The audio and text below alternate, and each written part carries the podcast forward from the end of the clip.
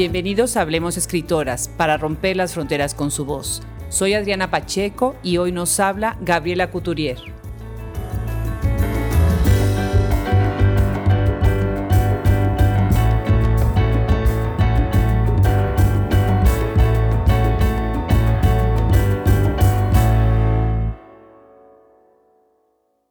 Siente que en algún momento eh, entre lo profesional y, lo, y la pareja y la búsqueda por la maternidad y todo lo demás, se ha perdido ella, quien ella es en, en el fondo. En el mundo contemporáneo, el tema de la maternidad tiene muchas otras aristas que deben tomarse en cuenta, tales como la infertilidad, el complicado proceso por el que pasan las parejas que buscan concebir, o decisiones fundamentales que se deben tomar cuando ser madre se contrapone con una vida profesional. La escritora Gabriela Couturier aborda estos temas en su primer libro Esa otra orfandad, publicado en Caliarena en el 2016. Nacida en la Ciudad de México el 23 de marzo de 1966, es novelista y ensayista con una licenciatura en Relaciones Internacionales por el Colegio de México y una maestría en Administración por la Universidad de Harvard. Es colaboradora de la revista Nexos, en donde escribe sobre temas internacionales, nacionales, sociedad, cultura, así como cuento corto. Algunos títulos de sus obras son El tamaño de las pequeñeces, 2015, y ¿Para qué ir a Irán? Bienvenida a Hablemos Escritoras, querida Gabriela.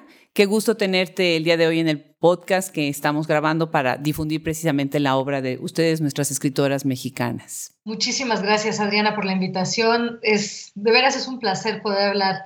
He estado viendo, somos varias, no nos conocemos, y es, es una buena oportunidad de empezar a ver qué se está haciendo en el país y qué estamos haciendo las mujeres. Pues definitivamente, además yo estoy aprendiendo mucho de ustedes, así que me, me encanta.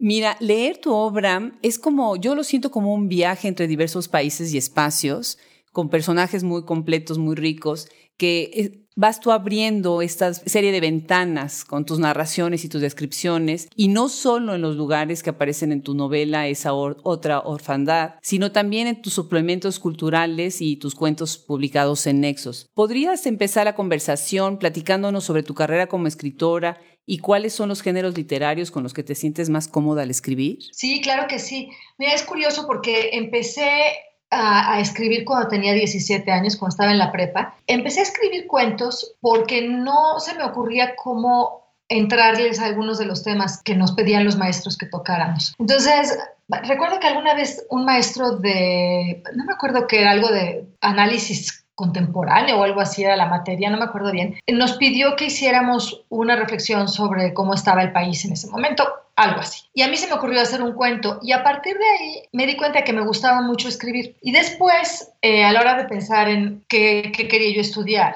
no me animé a entrar a letras, que era lo que se me antojaba, porque siempre pensé que uno tenía que estudiar lo que le costaba trabajo, lo que no sabía. Entonces, afortunadamente entré a estudiar relaciones internacionales porque eso me dio una perspectiva muy distinta de la que tenía yo de todo lo demás. ¿no? Yo siempre había pensado que tenía que ser ingeniera este, pues un poco por tradición de mi familia y en fin. Y entonces al estudiar relaciones internacionales empecé a leer otro tipo de cosas. Los compañeros que tuve en, el Colegio de México me abrieron un, un horizonte enorme literario en particular. Y desde ahí quise escribir y durante otros 17 años quise escribir, pero no sabía cómo entrarle, no sabía bien qué hacer. Yo tenía la impresión de que escribir era sentarse hasta muy, muy noche con una pluma, fuente, no sé por qué, y esperar a que te visitara la inspiración y nunca funcionó, ¿no? Entonces estuve un poco frustrada durante muchos años y me dediqué a hacer otras cosas hasta que empecé a hacer cuentos viviendo fuera de México, sola en un momento en el que no quise tener un trabajo porque dije, bueno, si en, una, en algún momento voy a tratar de escribir es ahorita. Y empecé a hacer cuentos porque no pensé que fuera capaz de hacer nada más. Entonces, tengo una colección de cuentos que trabajé durante varios años y en algún momento cuando empezó eh, letraslibres.com ofrecieron un curso en línea con Daniel Sada, que fue una maravilla. La suerte de que me seleccionaron, sí, sí, fue, fue una cosa, porque además eran todavía chats, no era ni siquiera, no había este tipo de conversaciones, no había nada en tiempo real, eran chats que él iba mandando. Éramos un grupo de creo que 12, por todo, bueno, no, no, no por todo el mundo, yo estaba del otro lado del mundo, entonces lo tomaba entre las 2 y las 5 de la mañana. Y, tuve la suerte de que le gustó cómo escribía.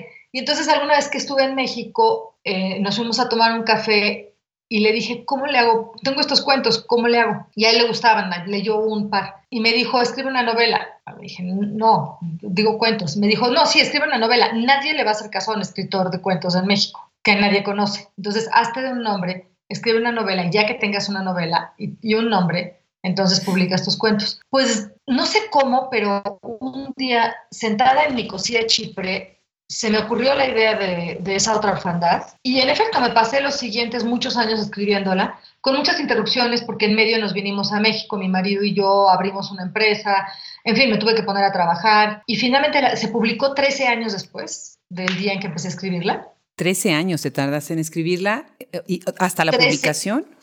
Hasta la publicación, sí. Sí, o sea, estuvo sentada en la editorial tres años, eh, o sea, ya aceptada, pero por una cosa o por otra no se había publicado. Y, y sí, entre ¿no? trabajar en la novela y trabajar en otras cosas, eh, fueron 10 años. Este, mira, cinco de los cuales afortunadamente estuvo en un cajón, porque cuando la retomé me di cuenta de todo lo que no funcionaba.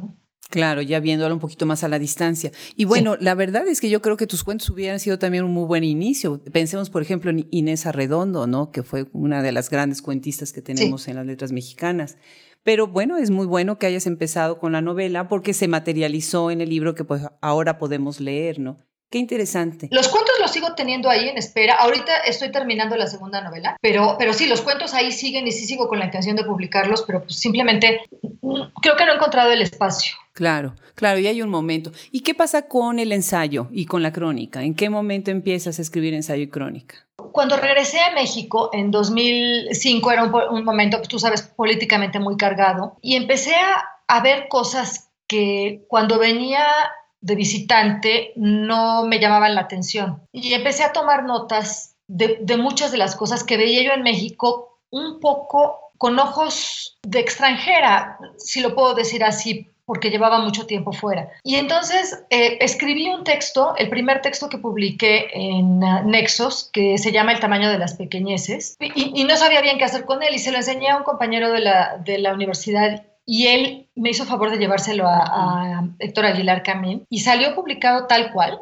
no me lo acortaron ni nada, a pesar de que es un texto largo. Y a partir de ahí tuve la enorme fortuna de tener la puerta de Nexos abierta. Entonces he podido mandar, pues tuviste, son reflexiones de varias cosas, no son solo sobre cosas de política como empecé, sino los textos, por ejemplo, los de, los de Irán. Sí, que es muy interesante. Ahí, por ejemplo, tú... Em, ¿Alguien te ha definido en algún momento como internacionalista o tú te has definido como tal?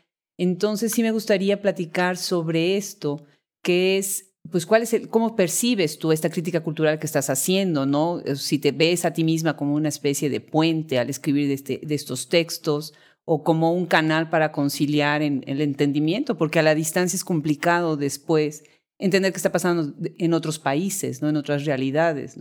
Entonces acá la pregunta sería, ¿cuál es el sentido ideológico de, estas aportaciones ensayísticas que, tú estás haciendo? Sí, mira, no sé si te podría decir cuál es el sentido ideológico, no sé si yo sea la persona correcta como para, para verlo, pero lo que sí te puedo decir es que verlo desde fuera, o sea, ver las cosas, ver la realidad de cualquiera, la mexicana o la de otro país, desde fuera, da una perspectiva que no tienes cuando estás inmerso, ¿no? lo de internacionalista en Nexus, la primera vez cuando escribí el tamaño de las pequeñeces, me preguntaron qué, quién era yo, qué hacía, ¿no? Y entonces les dije, bueno, pues soy licenciada en Relaciones Internacionales y tengo, eh, más o menos les platiqué un poco, por accidente casi, tengo una maestría en Administración. Entonces, por eso salió eh, mi definición, digamos, ahí en Nexos así, ¿no? Como internacionalista. Pero, pero me gusta la idea de, de poder ver las cosas con ojos de fuera, independientemente de dónde esté, ¿no? Entonces, lo que te decía de, de, los primeros ensayos en Nexos fue ese poder ver la realidad en la que estuve inmersa muchísimos años, en la que estoy ahora, desde fuera, y es un momento... Es un momento corto, ¿no? En, en lo que llegas y te vuelves a asentar en México, en el que tuve esta perspectiva. Y, después, viajando, pues me ha pasado, como me pasó en Irán, ¿no? Haber podido ver el país que me fascinó y por eso escribí el texto de, de Nexos, verlo. El velo y la boda, ¿no? El otro, el de por qué ir a Irán. El del velo y la boda es interesante porque en el grupo, eh, tengo la fortuna de, de, estar en la tertulia literaria de los, de los que contribuyen con Laberinto de Milenio y cuando me iba yo, y estaba muy entusiasmada y algo asustada de irme a Irán, eh, nos fuimos mi marido y yo, me dijo José Luis Martínez, ¿por qué no lo ves? ¿Por qué no te fijas cómo es la vida de las mujeres en Irán? Nunca, nunca había yo viajado con, este, con esta intención un poco periodística y me encantó hacerlo por varias razones, porque la cultura lo que me enfrenté, la sociedad, incluso el espacio físico en Irán es tan distinto de todo lo que yo había conocido, que haber ido viendo con esa intención de ver más, me enriqueció muchísimo el viaje. Ya lo creo, me parece eso muy relevante, ¿no? Me parece muy relevante tu acercamiento a la cultura musulmana en el, en el tema precisamente de la modestia, el manejo de la modestia en el caso de las mujeres iraníes, que en su política personal sobre cubrirse o no cubrirse el pelo, el cuello y en términos generales a veces el cuerpo completo, ¿no? Eh, este, precisamente estos dos, estas dos eh, publicaciones tuyas pues abordan este, este tema, ¿no? Mediante una reseña de viaje y en donde entra, como tú bien dices ahorita, tu mirada ya sobre las mujeres, lo cual me hizo pensar en algunas teorías desde, el género, ¿no? Como por ejemplo lo que hace Saba Mahmoud, ¿no? Que tiene un estudio acerca de por qué es importante la modestia femenina en, en estas culturas y por qué las mujeres se vuelven guardianas de esta modestia Muchas veces no tanto como, no lo ven ellas como una imposición, según en los términos de Mahmoud, sino más que nada como una manera de establecer el orden en la sociedad. Entonces, ¿qué, más puedes tú aportar acerca de esto? ¿De qué manera dialoga tanto este artículo que escribes con, como el otro que se publica en Milenio, El velo y la boda? Sí, el, el velo y la boda específicamente mi, manera de abordar la pregunta de José Luis, ¿no? ¿Cómo viven las mujeres esto de ser de ser como ciudadanas de segundo nivel en, un país como Irán, ¿no? Y, por eso lo vi a través de, la boda. La boda cayó proverbialmente en el hotel donde estábamos y estuvimos eh, con dos iraníes que viven fuera de, bueno, una de ellas vive fuera de Irán, y entonces estaba con nosotros y nos explicó mucho de lo que es la dinámica social, cultural en un, en un evento tan representativo como la boda, por ejemplo, ¿no? Donde se celebra por separado, la novia y el novio tienen cada quien su propia fiesta. En la fiesta de la novia, eh, las mujeres están vestidas como se les pega la gana y con muy, muy poca ropa porque las mamás, o sea, las solteras sobre todo, ¿no? Porque las mamás de muchachos casaderos están viendo con quién quieren casar a sus hijos. Y es, es interesante, pero es casi un mercado. Por el otro lado, al, al, haber estado conviviendo con estas dos profesionistas, ambas, la que vive en Kuwait y la que vive en Irán, una es abogada y la otra es arquitecta, me di cuenta de hasta qué punto detestan esto. O sea, yo no, no conocía una sola mujer que, que se cubriera por modestia, se cubrían por ley. Una de ellas, por ejemplo, la abogada, me dijo, mi abuela usaba minifaldas y mírame a mí con todos estos trapos, ¿no? Ellas, ellas lo ven, no sé si desde su punto de vista de profesionistas, como una imposición, como un retroceso eh, y como una desgracia para su país. Curiosamente hablé con, con una, una de las guías que tuvimos, que se cubría, pero bueno, se, hacía una colita de caballo y se ponía el velo en la puntita de la cola de caballo, es decir, el pelo no se lo estaba cubriendo casi nada y se ponía unos unos como saquitos que se tienen que poner algún tipo de cosa que les cubra el cuerpo, pero eran la cosa más sensual que te puedas imaginar, ¿no? Más resaltaba sus formas que al revés. Y ella, cuando se lo comenté, me dijo, ¿por qué? Ella acababa de ver Argos, Argos, la película de, Ben Affleck de los Reyes de Irán. Y le dije, ¿pero cómo? Me dijo, ah, todo el mundo conoce a un hacker están conectados con el mundo, están ávidos de pertenecer. Y eso fue lo que quise resaltar en el, en el ensayo de Nexos de, de, Irán. Lo que más me llamó la atención fue la calidad de la gente, la, el, el, calibre de la educación, de lo conectados que están, a pesar de estar tan aislados. Y lo que sentí más fue lástima, pena, porque es una sociedad rica, llena de de cultura, que se sienten aislados del mundo y parte porque muchos de ellos se siguen sintiendo persas. Ellos desde luego no son árabes, ¿no? Pero, pero además se sienten como, como herederos de una tradición musulmana, ¿no? Sino de Zoroastro. Y son musulmanes ahora porque así les cayó, ¿no? Pero, pero es esta dicotomía entre sentirse parte de una sociedad que tiene toda esta riqueza y toda esta historia y rechazar la parte que sienten todavía como una imposición, que es la de la religión.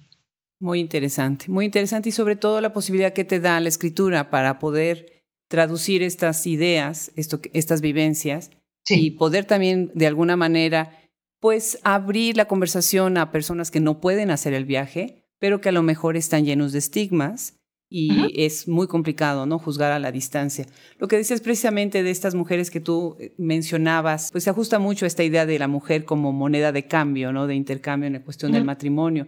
Y con eso déjame empezar la, la conversación sobre tu libro, sobre la novela Esa otra orfandad, que fue publicada por Cali Arena 2016. El tema principal y todos los reviews que, he leído sobre el libro, bueno, se concentran mucho en el tema de la maternidad, que sin lugar a dudas es, el, es uno de los más importantes, así como la infertilidad, ¿no? Pero me parece que hay muchos otros temas que atraviesan el libro. Y para ampliar un poquito la conversación, quiero también abordar algunos de ellos porque creo que esa es la manera como nosotros redondeamos el análisis crítico de una obra como la que tú escribes, ¿no? Yo siento eh, que hay un fuerte componente de sororidad en la abundancia de personajes femeninos.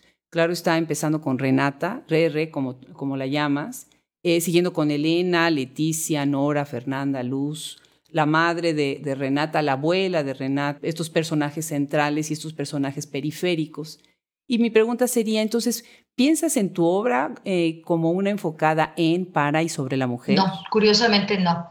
Pienso, mira, pienso que como escritora, ¿no? como mujer yo, necesariamente le aporto a lo que escribo una, un punto de vista, una sensibilidad femenina. Sin embargo, no creo, nunca he estado muy convencida por esta idea de que las de escribir para mujeres o que debemos de tratar de temas de mujeres. Este, este en particular, sí es, creo que es un tema muy femenino en el sentido de la mujer es la que tiene que casi optar, ¿no? Entre tener una carrera, o, tenía, o ha tenido en muchas ocasiones que optar entre una carrera exitosa como profesionista y una presencia más cercana a sus hijos como mamá. El hombre casi nunca tiene que tomar esta decisión. Y en ese sentido, el tema de la maternidad en la, en la novela sí es muy femenino, pero creo que el otro tema que pasa como un leitmotiv a través de toda la novela es el de estar haciendo, eh, dedicarse profesionalmente a lo que uno quiere o a lo que uno está haciendo por casualidad, ¿no? En lo que a uno le va bien. Y creo que ese tema puede ser tanto de, de, hombres como de mujeres, que tiene que ver más con, los, con las decisiones que uno toma temprano en lo, en lo profesional. Eso es importante porque eh, también podemos pensar en, en, el libro abordando el conflicto que muchas mujeres sufren por no cumplir ciertas expectativas que se les ha impuesto o que se autoimponen dentro de sus múltiples roles, precisamente como la maternidad, a los que se suman otros temas que estás abordando tú como la belleza o la realización profesional, muchas cosas relacionadas con la clase, eh, con el paso del tiempo, ¿no? La vejez y con los paradigmas en torno a un matrimonio exitoso, con comillas, ¿no? Y a los parámetros de una sociedad, dentro de uno de los parámetros de una sociedad heterosexual, que a lo mejor me gustaría que platicaras, profundizaras sobre, sobre estos paradigmas que presentan tus personajes, ¿no? Tanto hombres como mujeres, y cómo entran en este, en este diálogo tan conflictivo acerca de los roles y de las categorías. Sí, mira, por ejemplo, el personaje, hace ratito mencionabas el personaje de la mamá. El personaje de la mamá lo pensé como alguien justamente que basó todo en su vida, su, valor, su futuro incluso, en su físico. A ella la educaron para ser bonita. Em, cuando estaba escribiendo este personaje, pensé mucho en, una parienta a quien, a quien conozco relativamente bien, que dijo un día cuando yo era muy jovencita, si no he sido tan tonta, a lo mejor ni me caso. Y eso a mí se me quedó tatuado en algún lugar del cerebro, porque me pareció educado al revés, ¿no? Para ser lista. Yo en ese momento era un adolescente y mi mamá, creo que con mucho tino, me dijo, tu trabajo es ser estudiante, porque eres lista. Nunca hizo distingos entre mi educación y la de mi hermano, entre la forma como nos trató, en fin. Y entonces oír esto me, hizo pensar que ese era casi un personaje literario, ¿no? Y entonces, por eso el personaje de la mamá, esta mujer que pudo haber tenido muchas otras cosas, ¿no? Pero que nunca nadie supo qué eran. Si tuvo sueños, si tuvo otras capacidades, si tuvo lo que fuera, porque ella se supone que era bonita, era una muñequita, ¿no? Y eso fue lo que su abuela siempre le dijo. Y es parte de la ruptura de Renata, es parte de lo que ella, contra lo que ella se revela. Siendo una mujer muy guapa, se siente más que eso. Y por eso se la pasa buscando dónde está ella, ¿no? ¿Cuál es su esencia? Siente que en algún momento eh, entre lo profesional y, lo, y la pareja y la búsqueda por la maternidad y todo lo demás, se ha perdido ella, quien ella es en, el fondo.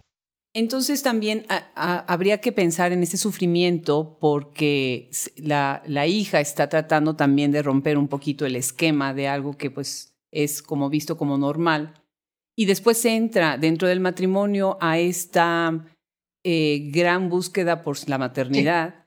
Y obviamente es innegable el sufrimiento que pasan las parejas cuando tienen problemas de infertilidad y quieren concebir un hijo, ¿no? Y es innegable que muchas mujeres se conflictúan en el momento de quedar embarazadas, inclusive, ¿no? Por las implicaciones que esto tiene en su carrera profesional. O sea, tenemos los dos lados de la moneda, ¿no? Y de hecho en la, obra hablas de, de, muchos tipos de madres, ¿no? Hablas de la madrina, que es toda una institución en la cultura mexicana, eh, el cariño y la relación que se puede establecer entre la madrina y la hijada, ¿no? En la escena que tienes del bautizo, o por ejemplo las madres que se embarazan casi sin desearlo o sin esperarlo, ¿no? ¿Qué pasa con la paternidad? Eh, las voces masculinas en la novela se oyen muy quedo o se oyen eh, muy discontinuas. Estás haciendo una distinción determinista de acuerdo al género, en la forma en cómo se ve la concepción y tener hijos. ¿Crees que hay algo más relacionado con que tenga que ver con la clase o con la esfera urbana alrededor de esta de este conflicto por la infertilidad y por el sufrimiento, como digo, que pasan las parejas para poder eh, concebir? No, en realidad, en realidad lo que quise hacer las dos figuras eh, masculinas fuertes, digamos, son Mark, el esposo, y el papá de Renata. El papá siempre lo quise ver como alguien, lo, lo escribí como alguien a quien Renata quería emular. ¿no? O sea, ella quería estar más del lado del papá de alguna manera que de la mamá, porque la, la mamá nunca toma riesgos, la mamá está encerrada, la mamá sobreprotege a los dos hijos varones, a los dos hermanos de Renata. Quise ver como alguien que con pocos medios, digamos, eh, con mucho trabajo, logró lo que quería hasta donde pudo. Y entonces siento que Renata quiere llegar a ser más un poco como tributo al papá, o sea, ser más de lo que es mm, mm, eh, todo lo que puede ser, llegar a, a, desarrollar todo lo que pueda ella, personal, profesionalmente. Y entonces al papá lo vi un poco así como como esta figura eh, que ella idealiza. Si, lo ves, está todo narrado, es tercera persona, pero es el punto de vista de ella. Entonces, ella es como ve a los demás, ¿no? como recuerda a su papá, con esta, con esta especie de calma interior, con esta sabiduría. Y a Mark, por otro lado, lo, lo ve como, como alguien más balanceado, alguien que no se agobia tanto por las cosas que ella se, se desespera, alguien que le dice, mira, si no podemos tener hijos, adoptemos. Eh, si, si, quieres tener hijos, veamos cómo. Si fuera otro tipo de hombre, creo que ella no tendría la libertad que tiene para explorar todo lo que, lo que logra explorar en la novela. Me parece interesante eh, lo que dices y ahorita sería el momento para hablar entonces un poco de tu técnica. Eh, el libro está dividido en tres partes. Y en estas partes tú estás haciendo uso de varias estrategias narrativas, ¿no? Tienes una, una gran abundancia de eh, lo que es el uso de las viñetas, las itálicas, el cambio de idioma, haces referencias culturales, después cambias de género, en es, eso es muy relevante, como en la tercera parte empiezas ya a escribir en un tipo de eh, poesía o un poco más poético, cambias de la prosa precisamente ya a tener eh, una, un texto versificado. Entonces me gustaría en este momento abordar el tema de tu técnica y para hacerlo antes quisiera leer un fragmento que he seleccionado de tu libro. Salir del agua y ver alrededor. Tu casa que conoces desconocida. Salir y ver tus fotos, lo que eran tus fotos, lo que queda de tus fotos, las cenizas. La sistemática destrucción. Salir y enfrentarte a la cocina, al hollín. Refugiarte en el agua, el agua helada, el agua que aísla, que cobija, que no deja ver, cenizas. Pero el estanque se seca, ya no es suficiente. A tu pesar se seca. El agua se entibia. Lo irreal te abandona sin que lo puedas retener. El dolor desgarrador, asfixiante, las cenizas de las fotografías. El dolor sin nombre de la pérdida. Salir y sentir la pérdida, todas las pérdidas. La pérdida de él. Vomitar la pérdida. Vomitar el miedo a la pérdida perder el estanque como todo lo demás, perder la última consolación. Yo veo acá, bueno, este juego de la voz de la conciencia me hace en algún momento pensar, inclusive pensé en Virginia Woolf, en cómo estás yendo a, esta reflexión, ¿no? Estás tomando precisamente lo que estás sintiendo y lo estás llevando a este recuerdo a la distancia, ¿no? Este es un momento crítico en la pareja, y definitivamente estás usando una estrategia narrativa distinta para ir a los sentimientos de Renata. ¿no? ¿Nos podrías platicar un poquito sobre, sobre tu técnica para escribir? Mira, como te dije, esta, esta novela la narré, bueno, para empezar a mí no me gustan mucho los narradores omniscientes. Eh, esta eh, está narrada desde el punto de vista de Renata porque me parecía muy importante entender y quería, es una novela muy reflexiva, Creo que eh, desde muy joven empecé a tener una adoración por Kundera que, que se refleja de alguna manera en, en, esto de que los personajes estén constantemente mencionando sobre lo que les está sucediendo, lo que quieren o a dónde van, en fin, y era lo único que me lo permitía que no tuviera que ser en primera persona. No la quise narrar en primera persona, justamente porque al final tenía que ser tenía que haber una ruptura, tenía que haber una especie de desconexión. Y esto, este, este lenguaje final fue el que encontré para transmitir esa desconexión que ella llega a sufrir por lo que le va pasando, por lo que pasa a partir del, del clímax de la novela. ¿Y de qué manera tú también ves cómo se está intercalando el presente y el pasado con estas viñetas en donde estás haciendo precisamente varios planos narrativos para poder hablar de los sentimientos pasados, de los presentes e intercalarlos uno con otro. Fíjate que no, sé por qué la novela nació desordenada. O sea, desde el principio empecé a escribir, no quise escribirla cronológicamente y no te puedo decir por qué, pero desde, desde los primeros borradores tenía esta cosa de que iba y venía en el tiempo. Creo que no me gusta mucho la idea de, los flashbacks. Lo que pasa con el personaje es que está de alguna manera evocando partes de, su pasado, cosas que la hicieron estar donde está, eh, memorias, lo de esto de haber sido considerada una heroína, ¿no? En algún momento tiene que salvar a, un primo que se está ahogando y, y, eso le da de sí misma una perspectiva tiene que hacer más, de que se espera más de ella, de que lo, de que lo normal no es suficiente, ¿no? Esta, esta obsesión suya con no ser normal. Y entonces creo que este ir y venir en el tiempo me ayudó a redondear el pasado de ella sin tener que haber empezado desde, bueno, era una niña chiquita que iba a la escuela, en fin, ¿no? Que, era algo que desde luego no quería hacer. Gabriela, hay otro aspecto que a mí me parece interesante eh, porque veo continuamente como una, una serie de reflexiones introspectivas. Y además la relación que tiene Renata con la fotografía es muy interesante porque es su fuga en algún momento y a la vez es también su culpa porque ella quisiera dedicarse a algo que, que, se ve que puede hacer bien, pero que al, mismo tiempo está siendo complicado para su propia vida de, como esposa, ¿no? Y en la búsqueda de este embarazo. ¿Podrías hacernos un comentario precisamente sobre esta relación, que son muy bonitas en el libro las descripciones de cómo está ella buscando el ángulo y la luz y esa relación tan cercana, tan íntima que tiene la fotografía? mira, llega un momento en el que ella tiene que hacer una, una decisión muy personal eh, porque su relación eh, empieza a resquebrajarse como resultado de la tensión que les mete como pareja la lucha por la infertilidad. Y esto, esto, la tensión que le mete a la pareja, eh, un problema con la infertilidad era algo que a mí me interesaba mucho tocar porque no se ha hablado del asunto. O sea, ves por todos lados las nuevas técnicas, los anuncios, la, la, posibilidad de embarazarte, ahora sí, cuando no podías, y nadie habla de lo difícil que es. Poco, poco se ha comentado, y desde luego no se ha comentado en la literatura. Yo esto eh, lo, leí en, en, en, libros más bien médicos o eh, de psicología, de autoayuda, pero en la literatura no, no se ha hablado de lo que le puede hacer esta lucha.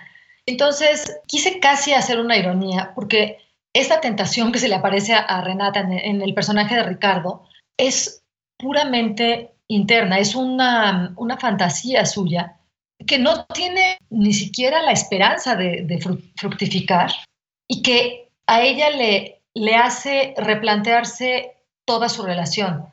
Creo que no por el lado de la relación, sino por el lado de que se ven de que los ve ella a, los dos, a Mark y a ella como pareja, como una imposibilidad.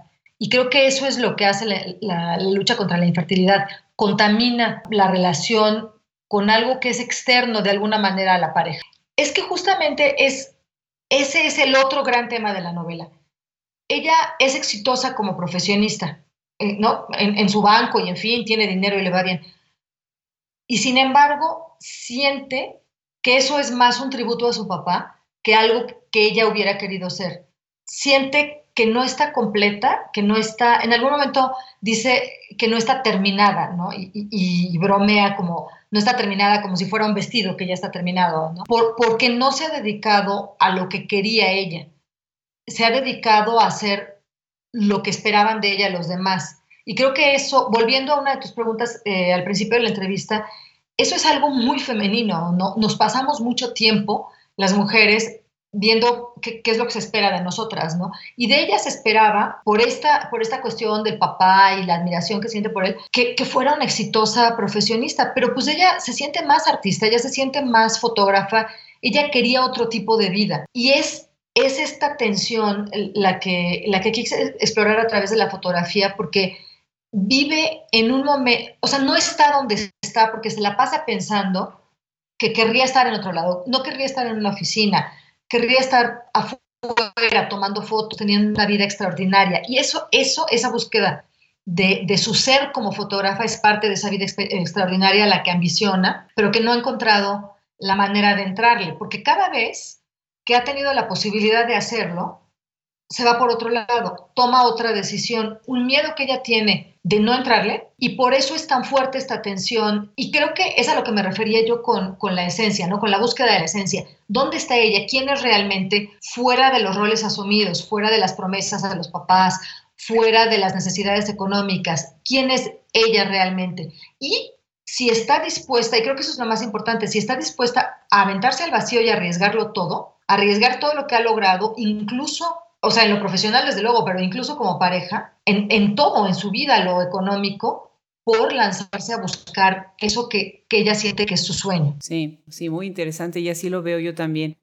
Considero que también otro personaje importante en tu obra es la Ciudad de México, a la que le rindes un gran tributo. Y guardando las, las, perspectivas, pensé incluso en el libro de Valeria Luiselis, Papeles Falsos, porque ella también habla de la Ciudad de México, no vista desde otro ángulo. Me gustaría mucho escuchar una lectura tuya sobre un fragmento muy bonito que tienes precisamente sobre la Ciudad de México. Claro que sí, con todo gusto. México, el Museo de Antropología, el bosque de Chapultepec, la placita de Jacinto justo antes de una tormenta, las flores en los balcones de Coyoacán, la cercanía del Ajusco en un día claro, los volcanes, nevados hasta Paso de Cortés con tiempo azul y frío, o la luna, llena, saliendo por detrás del Iztaccíhuatl desde el espacio escultórico. Taliatele con pesto de pasote. Las jacarandas, chapoteando en el círculo violeta de sus flores. El olor de los pirules después de la lluvia. Enchiladas de langostinos en salsa de pipián. Los bares de vinos. La Alameda. Qué bonito pasaje, Gabriela. Definitivamente la Ciudad de México tiene muchas caras y esta es una de ellas. Además de hablar de estos parajes llenos de paz y de aspectos pintorescos, Estás hablando también de la violencia en la Ciudad de México. Y es, una, es un tema importante en la pareja porque de hecho terminan tomando decisiones que afectan su futuro, precisamente a raíz de, de la violencia, que sufren de manera cercana. ¿Qué nos puedes decir sobre este aspecto que tocas en tu libro? Sí, mira, creo que mucho de la literatura contemporánea en México tiene que ver con esto, ¿no? Toda la literatura eh, del norte de la que se ha hablado mucho, eh, lo que han llamado narcoliteratura, en fin. Ella, eh, mi personaje, es fotógrafa, ¿no? o sea, quise hacer una novela muy visual. Por eso los colores y las, y las luces y todo esto, porque, porque ella lo ve todo como si estuviera tomando fotos, ¿no? Todo lo que ve quisiera poderle tomar una foto. Y es parte, la violencia creo que es parte de esto, ¿no? O sea, a la hora de tomarle una foto, aunque sea mental, se vuelve indeleble, se vuelve, se vuelve parte del, del escenario. Y, y, desafortunadamente creo que hacer un personaje, una narración, una descripción de este momento que estamos viviendo en México, sin que la violencia sea parte del paisaje. Creo que es, desafortunado. Ella, eh, ella como personaje se pregunta si podrá seguir viviendo en México como consecuencia de esta realidad. Pues sí, son hechos desafortunados que los escritores han tenido que incorporar a sus obras y que nosotros desde la crítica pues también tenemos que trabajar y analizar. Me gustaría para cerrar la conversación que nos platicara sobre en qué estás trabajando ahora, ¿no? ¿Cuáles son tus proyectos literarios en, este momento? Sí, claro. Estoy terminando, bueno, terminé hace un año y ahorita estoy releyendo eh, una novela cuyo tema central es la emigración. Y es una, una, la migración de una familia francesa de los Alpes Saboyardos, en Francia, a las costas veracruzanas a finales del siglo XIX. Qué bien, qué interesante historia. Sí, eh, la, terminé hace un año y la dejé cerradita porque me he dado cuenta que, ve uno los errores, ¿no? Lo, que falla este, con, con, la distancia y con el tiempo. Y ahorita la estoy trabajando, espero tenerla terminada, no sé, no sé, en un par de meses o por ahí. Qué bien, felicidades. Y acerca del ensayo, ensayo también vas a seguir eh, con tus aportaciones anexos. Eh, ¿Qué planes tienes sobre eso? Sí. Sí, quiero tengo, fíjate que es curioso, tengo tres o cuatro empezados y tienen que ver, o sea, desde hace como un año he estado, esta cuestión de la política, no, no he sabido bien cómo entrarle porque creo que es muy fácil ahora en este momento político que estamos tomar partidos o hacerse de enemigos o meterse, yo no me quiero meter en una, ¿no? En, en, en Honduras en las que no puedo este, aportar gran cosa, ¿no? No siendo politóloga o no habiéndome dedicado a eso. Pero, pero creo que una de las cosas que estoy trabajando es esto del orgullo por lo que uno hace, em, eh, hacer las cosas con amor. Y siento que es una de las cosas que nos falta en México más que nada, hacer las cosas con amor todos, en, en la política, en los negocios, en lo que estemos haciendo. Estamos más ocupados en otras cosas, en la ganancia tal vez, que en el orgullo de hacerlo por hacerlo bien o por hacerlo con gusto pues creo que esa contribución que haces es muy importante, crea conciencia y abre un espacio de reflexión sobre temas muy actuales. No sabes qué gusto me da haber platicado contigo, Gabriela. Creo que tienes una carrera muy prometedora por delante, ya tienes en puerto una segunda novela. Nos encantaría que regreses al programa cuando ya esté publicada para que platiquemos sobre ella. Muchísimas gracias de nuevo por aceptar la invitación y muchas gracias por acoger el proyecto. No, al contrario, un millón de gracias a ti por la oportunidad, por el espacio, por el interés, por haberme leído. Fue una conversación deliciosa. Eh, muchísimas gracias.